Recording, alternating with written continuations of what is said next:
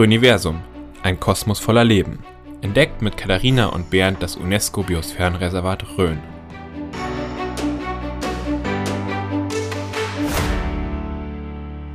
Herzlich willkommen zu unserem Podcast Röniversum, ein Kosmos voller Leben. Mein Name ist Bernd, ich bin der Geschäftsführer der Umweltbildungsstätte Oberelsbach und bei mir sitzt die Katharina, die pädagogische Fachbetreuerin der Umweltbildungsstätte. Und gemeinsam wollen wir euch spannende Menschen rund um das UNESCO Biosphärenreservat Rhön vorstellen. Bei uns ist heute Dr. Tobias Gerlach von der Bayerischen Verwaltungsstelle des UNESCO Biosphärenreservats Rhön. Herzlich willkommen, Tobias. Hallo. Vielleicht willst du uns zum Anfang gleich mal ein bisschen was über deine Person sagen, über deinen Werdegang, einfach mal ein bisschen was über dich erzählen. Gerne, ja. Also ähm, ich bin in Baden-Württemberg aufgewachsen, groß geworden, ähm, war dort immer schon sehr gerne draußen in der Natur, habe Tiere beobachtet, deshalb auch Biologie studiert, vor allem in Tübingen. Ähm, und bin seit 2015 jetzt hier in, äh, in die Rhön gekommen und darf dort in der Bayerischen Verwaltungsstelle des Biosphärenreservats jetzt ökologische Forschung bearbeiten. Super. Das klingt spannend und noch viel Potenzial, das wir dann äh, noch ausschöpfen. Da freue ich mich schon. Wir hatten ja letzt, also ja, äh, letzt schon deine Kollegin Julia Rösch äh, zu Besuch, die für den Bereich äh, nachhaltige Entwicklung verantwortlich ist. Und jetzt kommen wir zum ökologischen Monitoring. Sehr spannend. Aber bevor wir darauf kommen, bekommt jeder Gast bei uns ein paar Einstiegsfragen obligatorisch. Und ich bin sicher, da hast du äh, kein Problem damit. Du bist ja schon echt sechs Jahre hier. Das, ja, ich habe ja damals Praktikum auch gemacht in der Verwaltungsstelle. Das finde ich jetzt gerade selber erstaunlich, dass das schon so lange ist. Also, ja, super. Ähm, ja, daher ist die, die erste Frage, wenn du auf den Kreuzberg gehst, Gehst du zuerst zu den Kreuzen oder in den Gastraum? Hat sich vielleicht im Laufe der Jahre auch geändert? Also in letzter Zeit muss ich sagen, äh, meide ich äh, solche Tourismus-Schwerpunkte ein mhm. bisschen. Ähm, und ich würde, äh, glaube ich, nicht in den Gastraum gehen, sondern Richtung Kreuze oder gleich Richtung Wald. das ist eine ganz neue Antwort. Schön. Ja, die meisten gehen in den Gastraum, gell? ja, bisher, ja. Die zweite Frage ist, es ist noch ein Platz auf der Eiche frei. Welches der berühmten Röner Tiere würdest du denn retten? Drei sind zur Auswahl. Die Wildkatze, das Röhnschaf oder das Birkhuhn? Schwierige Frage. Ich denke, ich würde das Röhnschaf mitnehmen, ähm, weil äh, was die Rhön so charakteristisch für mich macht, sind eben diese Offenland-Lebensräume und da ist das Röhnschaf ja mitverantwortlich und äh, dankenswerterweise da der Urheber. Ja, ich glaube, bisher ist Röhnschaf der, hm. der Schlager. einmal, glaube ich. Gell? Ja. Die Wildkatze hat noch keiner gerettet. Doch, doch Joachim hat die ah, Wildkatze okay, gerettet. Stimmt, stimmt. Okay, im Bereich Forschung, Monitoring können sich viele gar nichts vorstellen. Vielleicht kannst du uns mal ein bisschen erzählen, wie so dein Alltag aussieht oder was die allgemeinen Aufgaben sind in dem Bereich. Ja, sehr gern. Also ich betreue ähm, ökologische Forschungsfragen, Forschungsfragestellungen. Das heißt, ich untersuche, wie sich die ähm, Tier- und Pflanzenwelt hier in der Rhön über die Zeit entwickelt. Und das ist ein sehr weites Feld und auch eine sehr, sehr schöne Aufgabe, ähm, denn da hat man ganz viele unterschiedliche Fragestellungen, unterschiedliche Aspekte. Ein Großteil meiner Arbeit ist zum Beispiel die Untersuchung der Artzusammensetzung in den Kernzonen. Diese drei Prozent der Fläche im Biosphärenreservat, die ja als Kernzonen geschützt sind, ähm, da ist es äh, meine Aufgabe zu untersuchen, was passiert dort mit den Tieren, mit den Pflanzen, mit dem Wald. Und das allein ist schon äh, sehr spannend und auch äh, erfüllend. Und darüber hinaus beschäftige ich mich mit anderen ähm, ähm, ja, äh, ökologischen Forschungsprojekten. Jetzt haben wir zum Beispiel ein großes Insektenschutzprojekt ähm, gestartet oder auch ähm, ökologische Fragestellungen, wo ähm, Bürger in der Rhön aufgerufen werden, ähm, verschiedene Meldungen bei uns bekannt zu geben. Du hast gerade gesagt, dein äh, Einsatzgebiet sind die Kernzonen. Kannst du uns noch mal ein bisschen für die Zuhörer erklären, was die Kernzone bedeutet? Man hat ja immer oft den Eindruck, da dürfen wir einfach nichts machen, da wird man ausgesperrt, aber vielleicht, dass wir das gerade noch mal ja, das, das, ist ein wichtiger Punkt, genau. Also die Kernzonen sind gar, ähm, überhaupt nicht dafür da, Leute auszusperren. Im Gegenteil, die Kernzonen sind eigentlich gezielt für Umwelterleben und auch Umweltbildung da. Denn in den Kernzonen findet keine Bewirtschaftung statt, wie sie ja sonst in großen Teilen der Rhön, aber auch außerhalb darüber stattfindet. Das heißt, da hat man drei Prozent der Fläche völlig aus der wirtschaftlichen Nutzung genommen, um zu schauen, wie entwickelt sich die Natur, wenn man denn gar nichts macht. Und da ist jetzt also eine meiner Aufgaben eben zu untersuchen, was passiert denn da mit der Natur, wie verändern sich die Wälder, das sind ja meistens Waldlebensräume, welche, welche Tiere vorkommen davor, was passiert auch ähm, angesichts des Klimawandels in diesen Regionen? Ähm, und aber auch dann den Leuten nahezubringen, äh, was gibt es denn da überhaupt für Tiere und Pflanzen, warum ist das überhaupt schützenswert. Eine der Kernzonen sind auch das Schwarze Moor und da geht ja wirklich der Steg durch. Also das wissen vielleicht auch viele nicht. Unbedingt, ja. Und ich finde, das Schwarze Moor ist eigentlich ein sehr, sehr schöner ähm, Beispiel, ein sehr schönes Beispiel dafür. Denn der Lehrpfad, der Bohlenstegpfad durchs Moor, der ermöglicht also den Besuchern da wirklich das Moor kennenzulernen. Und das schneidet ja aber nur einen ganz kleinen äh, Teilbereich des Moors. Das heißt, der Großteil der Fläche ist völlig sich selbst überlassen. Und das finde ich ist ein gelungenes Beispiel dafür. Du hast gerade auch ein bisschen von den Veränderungen gesprochen. Was sind so die Hauptveränderungen, die du da feststellst in den Kernzonen über die Jahre? Also in den Kernzonen finde ich es relativ dramatisch, dass in den Gebieten ja eigentlich nichts mehr passieren soll. Ähm, und so ähm, gehen wir jetzt davon aus, oder können wir jetzt auch schon ähm, beobachten, dass dann verschiedene Arten, die eben Ruhe brauchen, wie die Wildkatze, aber auch Arten, die altes und totes Holz brauchen, wie verschiedene Pilze oder Käferarten, ähm, jetzt zunehmen, jetzt hier verstärkt vorkommen. Andererseits sind ja diese Kernzonen Bereiche, in denen eigentlich nicht äh, bewirtschaftet wird, also eigentlich nichts passieren soll. Und trotzdem sehen wir da aber auch Veränderungen, vor allem durch ähm, Erwärmung. Also es ist ganz klar, dass in der Rhön wahrscheinlich noch wesentlich wärmer werden wird als äh, im Durchschnitt der Bundesrepublik und vor allem auch trockener. Und das gibt auch äh, doch zu denken. Ja, gerade die Trockenheit hat man ja die letzten Jahre wirklich alle gespürt, denke ich. Unbedingt, ja. Und auch da ist das Moor eigentlich wieder ein gutes Beispiel. Da haben wir, also gerade 2018 und 2019 ähm, waren die Bereiche phänomenal trocken, die ja eigentlich die letzten Jahre immer feucht waren. Also das Moor ist ja charakteristisch, typisch immer ein Feuchtlebensraum. Und ich fürchte aber, dass das erst nur so ein Vorbote ist für den Klimawandel, der die gesamte Rhön äh, ziemlich stark treffen wird. Der, der jetzige Winter kam mir ziemlich regenreich vor. Liege ich da richtig oder ist das nur ein Gefühl, was ich jetzt so habe? Also ich, ich habe tatsächlich auch noch keine Daten ähm, ähm, über diesen Winter bekommen oder ähm, habe noch äh, keinen Überblick dafür, wie viel Niederschlag tatsächlich gefallen ist und dann auch wirklich im Erdreich landet. Das ist dann auch immer ein großes Problem. Aber es war auf jeden Fall ein ähm, vergleichsweise harter Winter. Wir haben jetzt ja auch sehr viel Schnee gehabt und auch sehr lange Schnee, aber das ist mit Sicherheit nur eine der vielen Veränderungen, die in Zukunft kommen werden. Hm, sehr interessant, ja. Könntest du uns vielleicht so ganz konkret, also was jetzt äh, eben allgemein gesagt, um was es so geht und ja, die dramatischen Veränderungen. Aber was ist denn so zum Beispiel konkret aktuell so dein Thema? Woran arbeitest du? Also ähm, ich bin aktuell dabei, ähm, Bestandserfassungen von Arbeiten, die wir in den letzten zwei Jahren durchgeführt haben, zusammenzuschreiben, auszuwerten. Das heißt, da haben verschiedene Fachgutachter, ähm, die unterschiedliche Arten untersucht haben, jetzt ihre Ergebnisse an uns gegeben und dann liegt es jetzt an mir, da eine Analyse zu schreiben. Das heißt, ähm, ich bin aktuell äh, mit verschiedenen Insektengutachtern dabei, ähm, die Artenlisten in den Kernzonen zusammenzufügen, Besonderheiten hervorzuheben. Also ein paar Urwaldreliktkäfer haben wir zum Beispiel hier gefunden, die davor gar nicht bekannt waren. Ein paar äh, besonders winter- oder kälteliebende Arten ähm, haben wir hier gefunden und da eine, äh, eine Auswertung äh, zu machen, das ist gerade ähm, ein Großteil meiner Arbeit. Dann ähm, arbeite ich aber auch mit an verschiedenen Arterfassungen. Ich darf das Rotmilan-Projekt, das jetzt ja über fünf Jahre länderübergreifend hier in der Rhön stattfand, auf bayerischer Seite weiterführen, weiter koordinieren. Und wir haben auch zusätzlich davon verschiedene Arterfassungen, wo wir also ähm, die Rhöner aufrufen, ähm, ihre Beobachtungen zu melden. Das sind so die typischen Aufgaben, die ich aktuell habe. Ja, da hast du jetzt ein äh, super Stichwort gegeben. Ähm, ja, die Bürgerinnen und Bürger sind aufgerufen, ihre Beobachtungen zu melden. Wie kann das denn konkret aussehen? Oder ich sag mal, den Rotmilan, ja, hat wahrscheinlich schon jeder mal gesehen, ist ja ganz charakteristisch zu erkennen an seinem gegabelten Schwanz und den weißen Fenstern an den ähm, Flügeln. Ähm, ja, wenn ich den jetzt sehe, wie gehe ich denn dann vor, wenn ich den jetzt melden möchte oder mich da eben engagieren möchte? In der Arterfassung, wie gehe, gehe ich da konkret vor?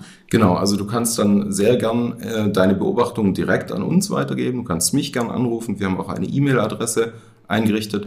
Die schreiben wir dann mit in die Beschreibung und ja, dass Super. die auch nochmal schriftlich Super. weitergegeben wird. Genau, dann kannst du also anrufen oder eine E-Mail schreiben.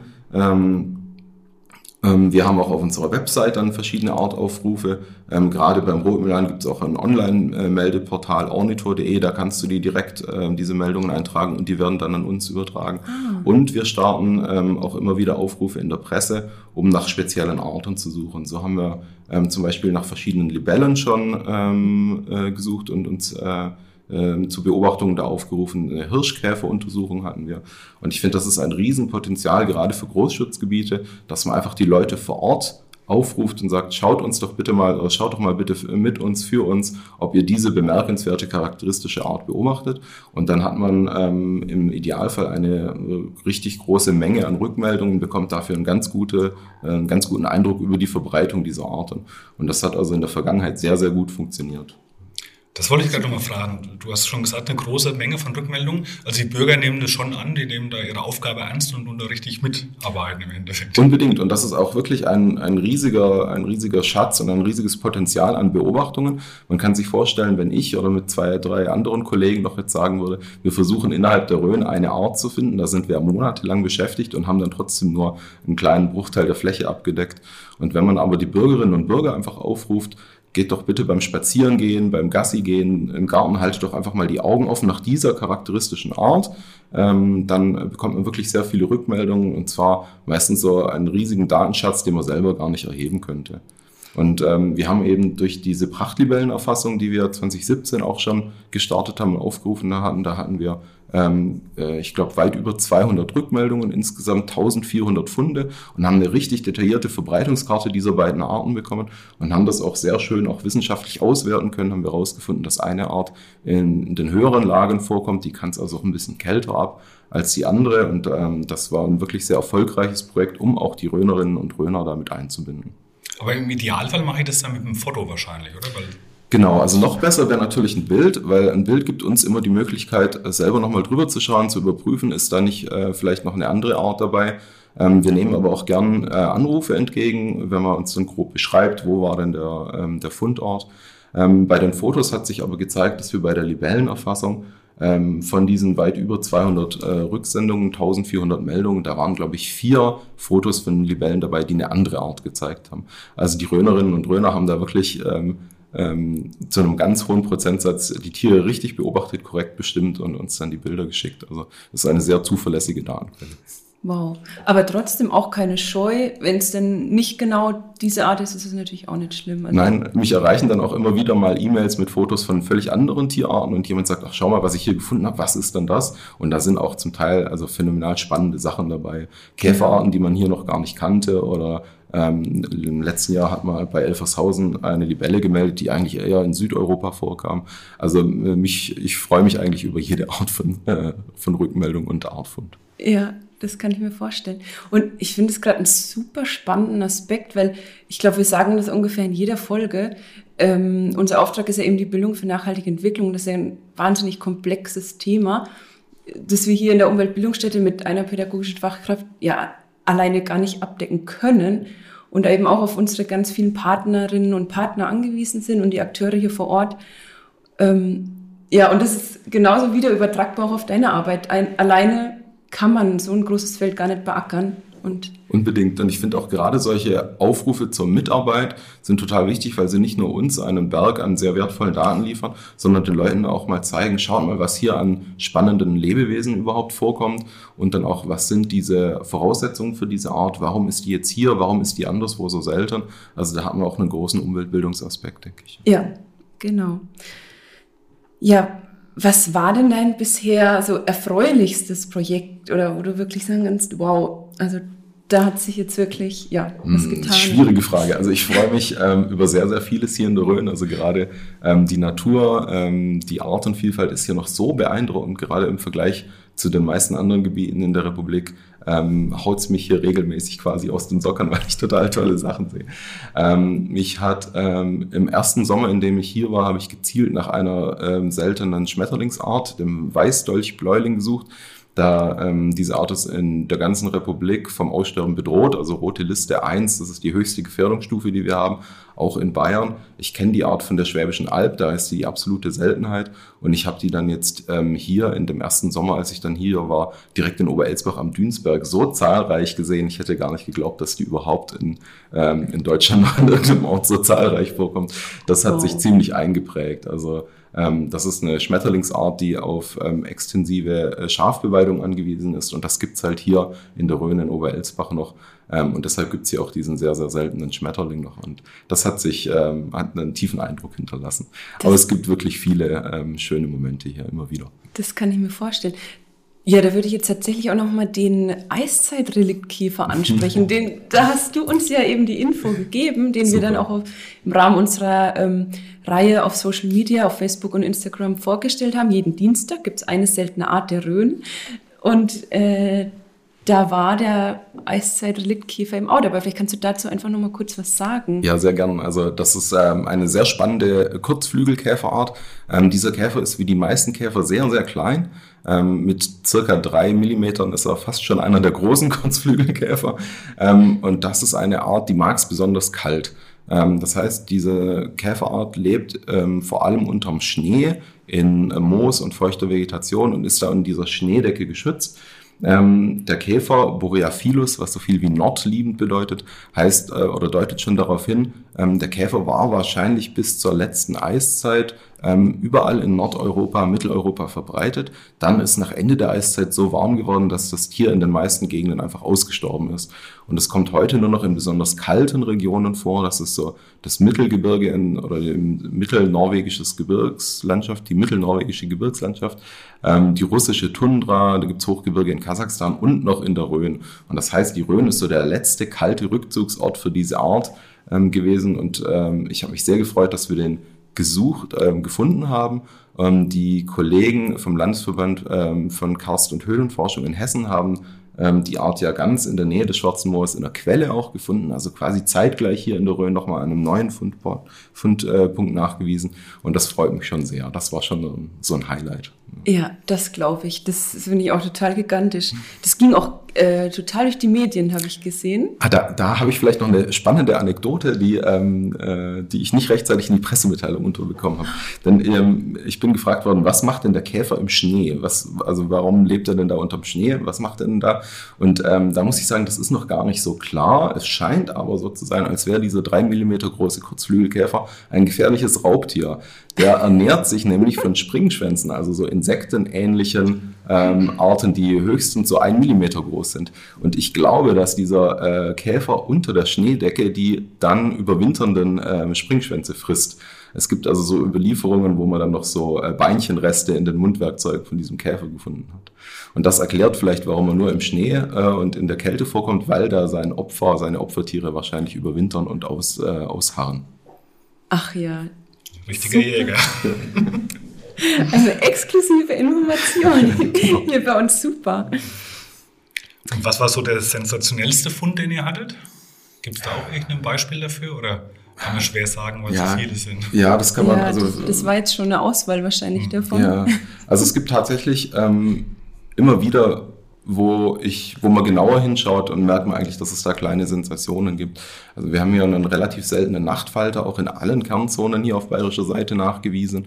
Ähm, es gibt immer wieder, ähm, gerade auch äh, bei den Heuschrecken, absolute äh, Besonderheit. Und ich habe im letzten Jahr am Thüringer Heimatblick ähm, da gibt's die Wanzschrecke, die größte ähm, deutsche Heuschreckenart, ähm, die noch gefunden. Ähm, das ist auch so ein Klimaeffekt. Das ist eigentlich eine Art, die es besonders warm mag und die im Heimatblick auf über 700 Meter zu sehen. Das ist auch schon seltsam und äh, da überschlagen sich eigentlich diese, diese äh, ja, überraschenden Funde äh, regelmäßig. Ja, ja, durch den Klimawandel verlagern sich ja auch so Vorkommen. Ne? Zum Beispiel die schwarze Holzbiene. Ja, die ist ja eigentlich, aber das ist vielleicht besser, wenn du es erzählst, aber die äh, ist ja auch nicht normalerweise hier in der Rhön heimisch, aber Unbedingt. hat sich, glaube ich, jetzt was verändert. Ja, vielleicht kannst du dazu was sagen. Sehr gern, ja. Also die schwarze Holzbiene ist ähm, unsere größte Wildbienenart, ist auch äh, relativ auffällig und charakteristisch, sieht aus wie so eine blau-schwarze Hummel. Und das ist eine Art, die ist seit ähm, oder die war bis vor vielleicht 20 Jahren eigentlich nur aus der Rheinebene, da aus Südwestdeutschland mhm. äh, bekannt, wo es besonders warm war. Und sie ist dann langsam auch nach äh, Zentraldeutschland bis nach Norddeutschland jetzt vorgekommen. Und das ist eine ähm, Wildbienenart, die es eigentlich vergleichsweise warm mag. Ähm, und ähm, diese Art wurde aber auch in den letzten Jahren immer wieder in der Rhön beobachtet. Und das zeigt jetzt, dass diese wärmeliebende Art auch in die eigentlich kalten Mittelgebirge der Rhön vordringen kann. Und da wollen wir jetzt auch genauer herausfinden, wie weit die Art denn hier schon verbreitet ist. Ja, das ist äh, super spannend, weil hier, wenn du rausschaust, siehst du unser Insektenhotel. Und da war wirklich die äh, schwarze Holzbiene letztes Jahr ein total treuer Gast. Also ich glaube, ich konnte die super. jeden Tag sehen. Ah, ja. Ähm, und habe sie auch tatsächlich zum ersten Mal gesehen und war wirklich total baff. Die ist ja so groß. Ich bin kurz erschrocken. Sie hat sich dann immer so aus dem Schilfröhrchen ähm, kurz so rausgestohlen und ähm, ja, ich war wirklich beeindruckt, wie groß ist. Video auf unserem Instagram-Account, kann man es nochmal genau, nachschauen. Da, ja, genau, da habe ich mal so drauf gehalten und ähm, da ist sie. Ja, aber das ist sehr drauf. spannend, ja. Und es sind gerade solche Beobachtungen und solche Meldungen, die total wertvoll für die Verbreitung von solchen gerade wärmeliebenden Arten sind. Denn es ist eine Sache, ob man über ganz Deutschland hinweg äh, zwölf Experten, 20 Experten aufruft, doch mal nach einer Verbreitung von irgendeiner Art zu schauen. Und aber was ganz anderes, wenn man die Leute vor Ort dazu animiert, einfach mal die Augen offen zu halten. Und da bekommt man einfach viel, viel mehr Beobachtungen und viel, viel mehr Input. Ja. ja. Aber das finde ich jetzt aber auch ein, äh, nochmal einen spannenden Punkt. Wir hatten ja eben gerade von dem Eiszeitreliktkäfer gesprochen, der sehr besonders kalt mag. Jetzt sagst du, wir haben jetzt die blau-schwarze Holzbiene auch hier, die es aber besonders warm mag. Also was bedeutet jetzt diese Entwicklung? Läuft vielleicht darauf hinaus, dass der Käfer wahrscheinlich irgendwann nicht mehr hier leben kann? Ich fürchte fast auch, ja. Also es gibt so ähm, global diese Entwicklung, dass gerade die kälteliebenden Arten einfach in die höheren Lagen aufsteigen müssen, weil sie in ihren aktuellen Verbreitungslagen ähm, diese Lebensräume nicht mehr vorfinden, weil es schlichtweg zu warm wird. Und jetzt haben wir eben die ähm, wärmeliebenden, ähm, auch oft südeuropäischen, mitteleuropäischen Arten dann ähm, zu uns in die kälteren Lebensräume eindringend, vordringend. Ähm, das Problem hier in der Rhön ist allerdings, dass es einfach nicht mehr höher geht. Also wenn wir hier besonders kälteliebende Arten haben, wie diesen Eiszeitkäfer, aber da gibt es auch andere Arten, gerade der Tannenherr, ähm, ein Brutvogel hier in der Rhön fällt mir da ähm, äh, spontan ein. Das sind Arten, die brauchen einfach eine geschlossene Schneedecke. Und wenn wir in den nächsten Jahren, Jahrzehnten diese Schneedecke nicht mehr haben, dann können die Arten nicht mehr weiter aufsteigen. Das geht vielleicht in den Alpen, dass dann eine Art von 800, 900 Meter auf 1200 aufsteigt, aber die Rhön ist halt nun mal nicht höher. Ne? Und das wird aber mittelfristig bestimmt zur Folge haben, dass diese kälteliebenden Arten regional aussterben. Ja, des einen Freud, des anderen Leid. Ja, also bin mir sicher, dass sich da in den nächsten Jahren, Jahrzehnten einfach äh, sehr viel auch sehr dramatisch entwickeln wird. Ja, was aber vielleicht nochmal ein grundsätzlicher Aspekt auch zum Klimawandel ist, weil, also jetzt hatten wir ja eigentlich den Winter des, ich weiß nicht, des Jahrzehnts oder, also so viel Schnee wie lange nicht. Ähm, ja, aber gleichzeitig heißt es eben, es wird immer wärmer. Also vielleicht einfach nochmal das kurz einordnen, weil es kommt einem ja oft so äh, widersprüchlich vor, einfach, dass wir das nochmal für alle Zuhörerinnen und Zuhörer einfach mal einordnen. Unbedingt. Also ich bin selbst auch kein Klimaexperte, kann nur mitverfolgen, mhm. wie sich ähm, das Klima und auch die Niederschlagsdaten, die Temperatur hier verändert. Ähm, der ähm, Grundtenor auch des Landesamts für Umwelt ist, ähm, dass sich in Bayern, aber auch in der Rhön ähm, das Klima stark verändern wird, indem es in erster Linie längere Trockenphasen gibt. Das heißt, solche Hitzesommer, wie wir sie 2018 und 2019 gesehen haben, werden eher die Regel. Es wird äh, durchschnittlich auch wesentlich wärmer. Ähm, und gerade in den Mittelgebirgen und auch in den Hochgebirgslagen wird es überproportional wärmer. Das heißt, wenn wir auf die gesamte Republik eine Erwärmung von zwei Grad haben, dann wird es in den Mittelgebirgen bestimmt drei Grad wärmer. Also es wird noch mal dramatischer werden. Und gerade was den Niederschlag angeht, so ähm, scheinen die äh, Tendenzen zu sein, dass es nicht wesentlich weniger regnen wird, aber dass der Regen ganz anders verteilt sein wird. Das heißt, wir haben also diese Trockenphasen im Sommer, dann auch oft starke Niederschläge im Winter und im Frühling. Das kann dann wieder mit äh, kurzzeitigen Hochwassern verbunden sein. Also es scheint, dass alles etwas extremer wird. Nicht zwingend kält, äh, nicht zwingend immer wärmer, nicht zwingend immer trockener, aber extremer. Genau, diese Extremen. Wir hatten ja dieses Jahr im Februar war auch, also von meinem persönlichen Empfinden wieder, ist es ja innerhalb von einer Woche von minus 20 Grad in der Nacht auf plus 15 am Tag gegangen. Also 35 Grad Unterschied innerhalb von sieben Tagen. Ja. Ist jetzt bestimmt nicht die Normalität, aber aber hat man extrem wahrgenommen, ja. Unbedingt. Und diese Extreme, die sind einfach ein großes Problem. Man hat ja aus der Landwirtschaft, vor allem aus dem Weinbau auch, bekommt man immer wieder die Meldungen, dass es dann ähm, ähm, die Weinreben, aber auch die Apfelblüten dann nochmal erfriert, weil es dann einfach Spätfröste im April gibt. Ähm, und das ist ein großes Problem für die Pflanzen. Das ist auch ein großes Problem für viele Tiere, die sich dann, ähm, die auch gut mit vielen Wochen oder wenigen Monaten unter der Schneedecke klarkommen können. Aber dann wird es auf einmal warm und dann wird es doch wieder kalt. Ähm, das stellt für viele, äh, viele Tier- und Pflanzenarten vor ein großes Problem an, dass sie ähm, sich auf die Schnelle wahrscheinlich gar nicht so anpassen können. Das ein gutes Beispiel sind viele Insektenarten, die sich wirklich über Jahrtausende daran angepasst haben, auch unter der Schneedecke zu verharren. Und dann warten sie quasi auf das Signal, dass jetzt der erste Frühling kommt, dass es mal 10 Grad plus hat. Und dann legen sie los und tauen auf und werden wieder aktiv. Und wenn dann nochmal so ein Spätfrost kommt und es nochmal minus 15 Grad hat, dann stirbt da einfach ein Großteil davon. Und das sind solche Extreme, die uns wahrscheinlich in Zukunft immer häufiger begegnen werden. Wir hatten vorhin kurz von deinem erfreulichsten Projekt gesprochen. Gibt es denn auch ein enttäuschendes oder wo du sagst, hm, das ist vielleicht nicht so gut gelaufen? Ähm, es gibt immer wieder ähm, Effekte, wo man dann äh, nach einer verschiedenen oder nach einer Art geschaut hat und dann merkt, oh, ähm, jetzt findet man sie nicht mehr und das ist dann oft sehr ähm, entmutigend. Dann ist oft nicht klar, ist das einfach ein schlechtes Jahr, findet man die Art selber nicht, äh, sitzen die Tiere, die Pflanzen, äh, meistens die Tiere jetzt woanders. Ähm, 2018 haben wir mal relativ viele goldenen Schenkenfalter ähm, kartiert. Das war da in der Hochrhön. Der goldene Schenkenfalter ist auch ein bundesweit vom Aussterben bedrohter, ganz seltener Schmetterling, der hier in der Rhön noch sehr zahlreich vorkommt. Und da gab es dann ein Gebiet ähm, in der Langen Rhön, da hatte ich ähm, über 200 Gespinste. Also da sind dann die jungen Raupen in so in, ähm, in so einem Raupengespinst drin. Ähm, und äh, dann war es besonders trocken, ist dann auch noch zur falschen Zeit beweidet worden. Und im Folgejahr habe ich ein Gespinst gefunden, also von diesen 200. Also es war dann schon sehr frustrierend. Aber da weiß man dann auch oft nicht, vielleicht ähm, wird das in wenigen Jahren dann nochmal besser. Ähm, aber gibt es äh, Höhen und Tiefen im, ja. im Naturschutz. Ja gut, das ist ein kräftiger Verlust von 200. Ja, also ich habe das Gefühl, wir konnten noch stundenlang weiterquatschen. Ähm, aber was ich noch mal gern hervorheben will, also wer sich für deine Arbeit auch noch näher interessiert, kann auf der Homepage ähm, biosphärenreservat-rhön.de unter Forschung und Monitoring vorbeischauen auf der Seite. Und ähm, dort ist auch ein Hinweis, haben Sie Interesse an einem Forschungsprojekt in der Rhön, dann sprechen Sie uns an.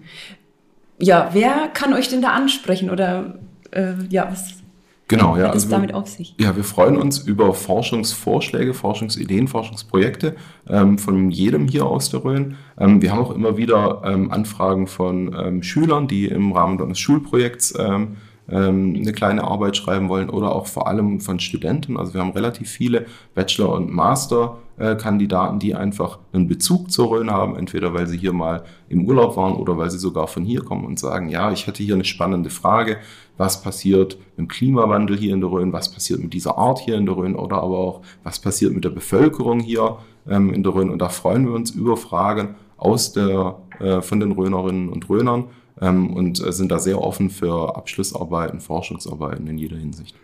Ja, super spannend. Also immer gerne melden. Unbedingt, ja. ja, schön. Ähm, und vielleicht noch ein kurzer Ausblick. Was ist denn so geplant noch? Was steht an? Gibt es da was Besonderes? Also mir wäre jetzt relativ wichtig, dass wir diesen Datenschatz, den wir in den letzten Jahren erhoben haben, gerade auch über die Arten in den Kernzonen, dass wir den äh, zusammenfassen, veröffentlichen, durch Führungen und Broschüren auch an die Bevölkerung zurücktragen, um zu zeigen, schaut mal, was es hier für eine Vielfalt ähm, hier in der Rhön gibt.